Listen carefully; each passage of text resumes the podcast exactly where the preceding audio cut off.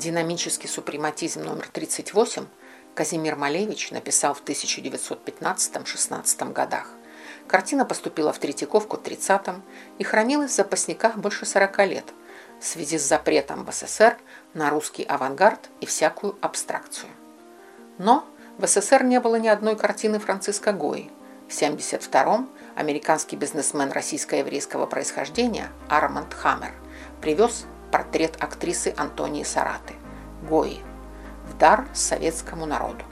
Братья Хаммеры еще в 30-е выступали посредниками между советским правительством и американскими арт-дилерами и коллекционерами при распродаже драгоценностей династии Романовых, предметов старины, церковных и музейных ценностей, сокровищ Эрмитажа. Хаммер слыл как большой друг Советского Союза и личный друг генерального секретаря ЦК КПСС Брежнева.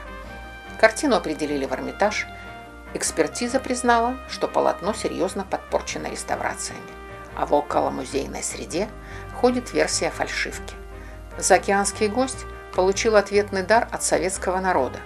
Министр культуры СССР Екатерина Фурцева личным распоряжением изъяла из запасников картину Малевича.